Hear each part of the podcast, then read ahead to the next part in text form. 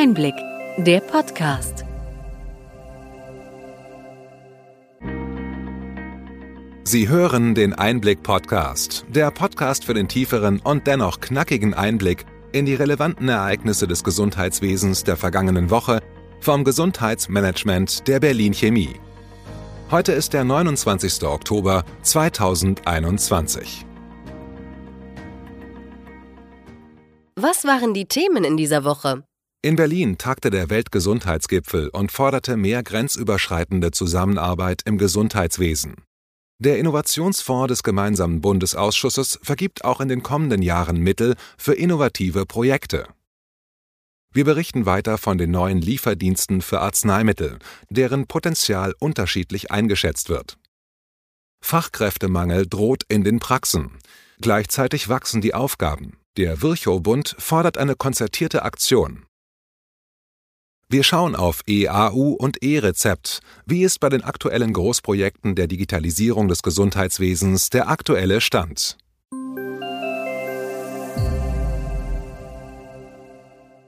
Womit fangen wir heute an? Der 20. Bundestag kam am 26. Oktober erstmals zusammen. Mit der Wahl von Bärbel Baas zur Bundestagspräsidentin verliert die Gesundheitspolitik eine versierte Expertin. Wir wünschen Frau Baas alles Gute für ihre neue Aufgabe und sind gespannt auf die neuen Abgeordnetinnen, die künftig im Gesundheitsausschuss arbeiten werden. Aufgaben und Herausforderungen gibt es viele.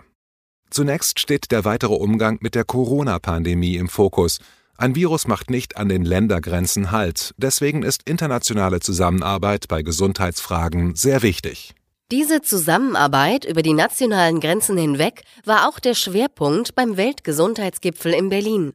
Grenzüberschreitende Gesundheitsbedrohungen müssen grenzüberschreitend bekämpft werden. So die Forderungen von Ursula von der Leyen, Präsidentin der Europäischen Kommission. Es brauche einen internationalen Standard für Gesundheitsvorsorge. Die Pandemie habe gezeigt, dass aufeinander abgestimmte Maßnahmen und der Austausch von Wissen notwendig sind, um Pandemien und andere Gesundheitsrisiken global effektiv zu begegnen, erklärte Professor Hajo Krömer, Vorstandschef der Berliner Charité. Der Gipfel fand vor dem Hintergrund weltweit steigender Infektionszahlen statt. In einigen Ländern stagniert die Impfquote, denkbar schlechte Zeichen für den laufenden Corona-Herbst. Stimmt, diese Entwicklung können wir auch in Deutschland beobachten. Die Zahl der Infektionen und Todesfälle steigt in diesem Herbst deutlich an. Die 7-Tage-Inzidenz liegt inzwischen bei über 130. Die deutschen Laborärztinnen rufen aktuell auf, sich bei Symptomen wie Husten und Fieber testen zu lassen. Das Robert Koch Institut gibt an, dass rund 66 Prozent der Bürgerinnen einen vollständigen Impfschutz haben. Für die Gruppe der Erwachsenen bedeutet dies, dass mindestens drei Viertel komplett geimpft sind. Allerdings gibt es viele Impfungen, die in die offizielle Statistik keinen Eingang gefunden haben. Es wird in den letzten Wochen verstärkt von Impfdurchbrüchen bei vollständig Geimpften berichtet. Die Schutzwirkung der mRNA-Impfungen vermindert sich nach einem halben Jahr deutlich. Die Zulassungen für das BioNTech-Pfizer-Vakzin und den vergleichbaren Impfstoff von Moderna wurden in den USA und Europa um die Möglichkeit einer Auffrischungsimpfung erweitert. Wichtig sind auch für den Winter die Auffrischungsimpfungen. Besonders die Risikogruppen und die älteren Bürgerinnen ab 70 Jahren, für die inzwischen ein Impfangebot besteht, sollten die Schutzwirkung mit einer dritten Boosterimpfung verstärken. Eine gerade vorgelegte Studie mit 10.000 zuvor bereits zweimal geimpften Personen ergab beim Covid-Impfstoff von BioNTech Pfizer eine Wirksamkeit von mehr als 95 Prozent für die Boosterimpfung.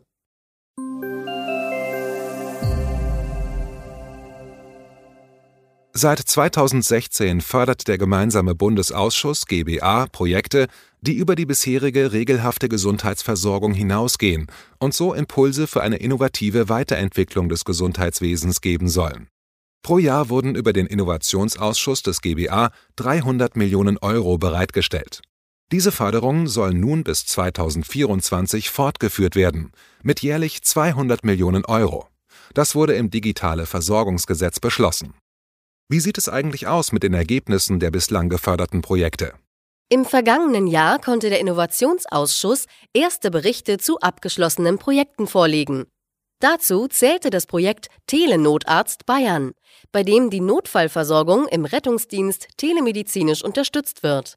Dieses Projekt könnte auch für andere Bundesländer attraktiv sein.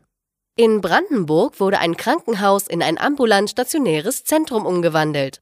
Auch dieses Projekt wird als Erfolg gesehen, besonders durch die gelungene Auflösung der Sektorengrenzen. Hier flossen Fördermittel in Höhe von 14,5 Millionen Euro. Allerdings ist die weitere Finanzierung unklar. Die Mehrzahl der Abschlussberichte wird in diesem und im kommenden Jahr erwartet. Der Innovationsausschuss muss spätestens drei Monate nach Eingang des Schlussberichts eine Empfehlung zur Überführung der neuen Versorgungsform oder wirksamer Teile daraus beschließen. Mit dieser Regelung schloss der Gesetzgeber eine Lücke, die hier bislang bestand. Wie viel der Ergebnisse der Projekte in die Regelversorgung überführt werden können, ist derzeit noch unklar. So eine Recherche des Tagesspiegel Background. Wie lautet dazu die Einschätzung des GBA? Dort ist man sehr zufrieden aufgrund der hohen Anzahl an Anträgen und den zu erwartenden Schlussberichten. Es geht in den Projekten um Versorgungsmodelle in strukturschwachen und ländlichen Gebieten, um krankheitsübergreifende Versorgungsmodelle oder um Arzneimittelsicherheit. Ob die in der Vergangenheit investierten Fördermittel gut angelegt sind, wird sich allerdings erst noch erweisen. In unserem Newsletter, der am 4. November erscheint, werden wir dieses Thema in einem Interview mit Professor Holger Pfaff, Vorsitzender des Expertenbeirats des Innovationsfonds, weiter vertiefen.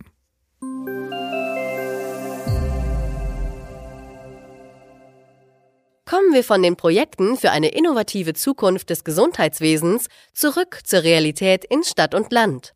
In der vergangenen Woche hatten wir von den neuen Lieferdiensten berichtet, die Produkte der Apotheken zu den Verbraucherinnen bringen.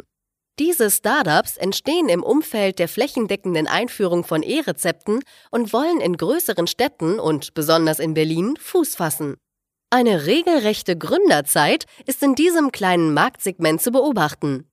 Made, First A, Medicamendo oder Hume. Alle wollen Medikamente innerhalb einer halben Stunde beim Kunden anliefern. Die Präsidentin der Berliner Apothekenkammer, Dr. Kerstin Kemritz, sieht wenig Potenzial für diese Unternehmen. Sie hält Lieferdienste schlicht für nicht notwendig, da die Berliner Apotheken eine gute Abdeckung und lange Öffnungszeiten anbieten. Die meisten hätten zudem einen eigenen Botendienst. Wir werden sehen, ob die Wetten der Investoren aufgehen, die derzeit viel Geld in die neuen Lieferdienste stecken. Bleiben wir in der Gegenwart und schauen in die Zukunft.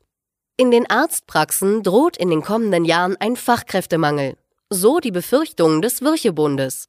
Bei der Bundeshauptversammlung der niedergelassenen Ärzte forderten die MedizinerInnen eine konzertierte Aktion von Landesärztekammern, kassenärztlichen Vereinigungen und ärztlichen Berufsverbänden, die neben attraktiverer Bezahlung auch eine Aus- und Weiterbildungsoffensive vorsieht. Immer öfter würden MitarbeiterInnen aus den Praxen abgeworben, von Kliniken, Pflegeeinrichtungen oder Krankenkassenverwaltungen. Diese locken meist mit besseren Verdienstmöglichkeiten. In den rund 100.000 Arztpraxen sind derzeit etwa 430.000 medizinische Fachangestellte beschäftigt, rund die Hälfte davon in Teilzeit. Die Aufgaben für Arztpraxen wachsen indessen weiter. Beispielsweise wurden 40 Prozent der Corona-Impfungen hier durchgeführt. Es besteht also dringender Handlungsbedarf.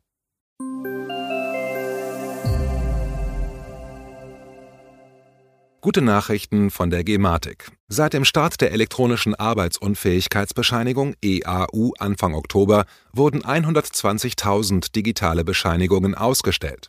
Es läuft noch nicht alles rund, aber die Fehlerquote bei den Übermittlungen sinkt.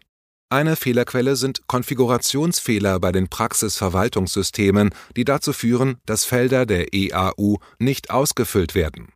Diese können dann von den Krankenkassen nicht angenommen werden.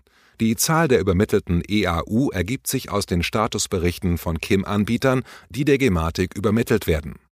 Im Vollbetrieb sollen täglich mehrere 100.000 EAU online ausgestellt werden. Die Gematik sieht keine Probleme für die geplante verpflichtende Einführung der EAU zum Jahreswechsel. Wie sieht es beim E-Rezept aus? Da ist die Gematik ebenfalls zuversichtlich. Die Verlängerung der Testphase für das E-Rezept bis Ende November sei notwendig gewesen, weil sich zunächst nur wenige Krankenkassen und PVS-Hersteller an dem Test beteiligt hätten.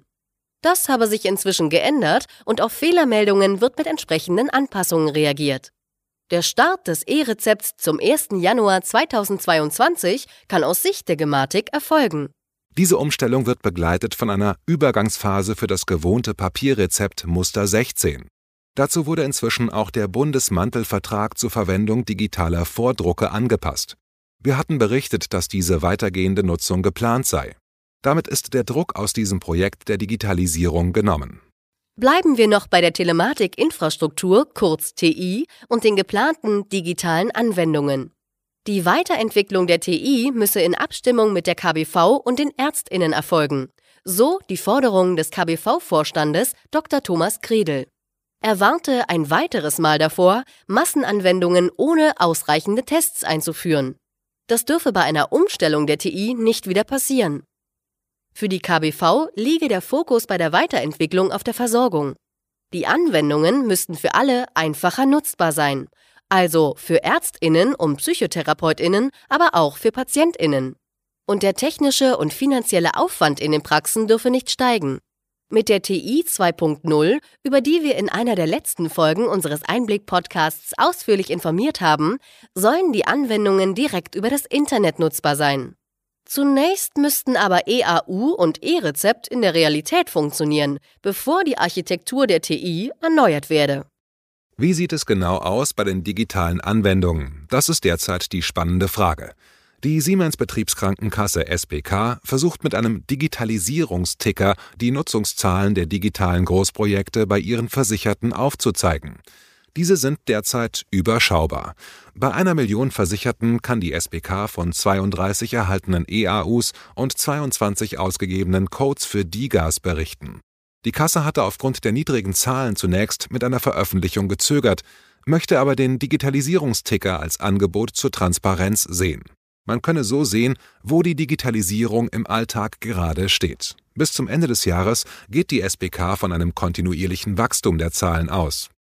Die Zugänge zu digitalen Angeboten sollen für die Versicherten möglichst niedrigschwellig sein.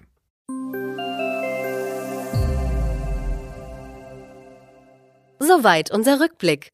Was für Themen bringen die kommenden Wochen? Wir werden uns weiter mit der Corona-Pandemie beschäftigen. Allerdings wird der Ausnahmezustand der epidemischen Lage von nationaler Tragweite beendet, wie es der inzwischen nur noch amtierende Bundesgesundheitsminister Jens Spahn vorgeschlagen hatte. Beschließen wird er dies nicht mehr. Mit der ersten Sitzung des neuen Bundestages wurde die alte Regierung entlassen. Deshalb haben sich SPD, Grünen und Freie Demokraten darauf geeinigt, dass die derzeit geltende Notlage Ende November nicht mehr verlängert werden soll. Bis 20. März nächsten Jahres sind in einer Übergangsfrist weitere Schutzmaßnahmen möglich. Für diese sollen die gesetzlichen Grundlagen geschaffen werden. Nach dem Eckpunktepapier der drei Parteien soll der Bundestag im November ein Gesetz zur Änderung des Infektionsschutzgesetzes beschließen.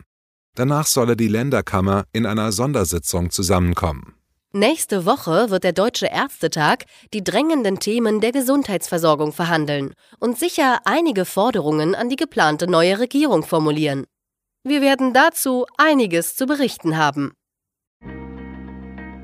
Wir hoffen, dass Ihnen die breite und bunte Palette an Nachrichten und Informationen gefallen hat. Bitte schicken Sie uns gerne Anregungen und Fragen an gesundheitsmanagement at berlin-chemie.de. Wir wünschen Ihnen für die kommende Woche alles Gute und freuen uns, wenn Sie am nächsten Freitag wieder dabei sind beim Einblick-Podcast vom Gesundheitsmanagement der Berlin Chemie.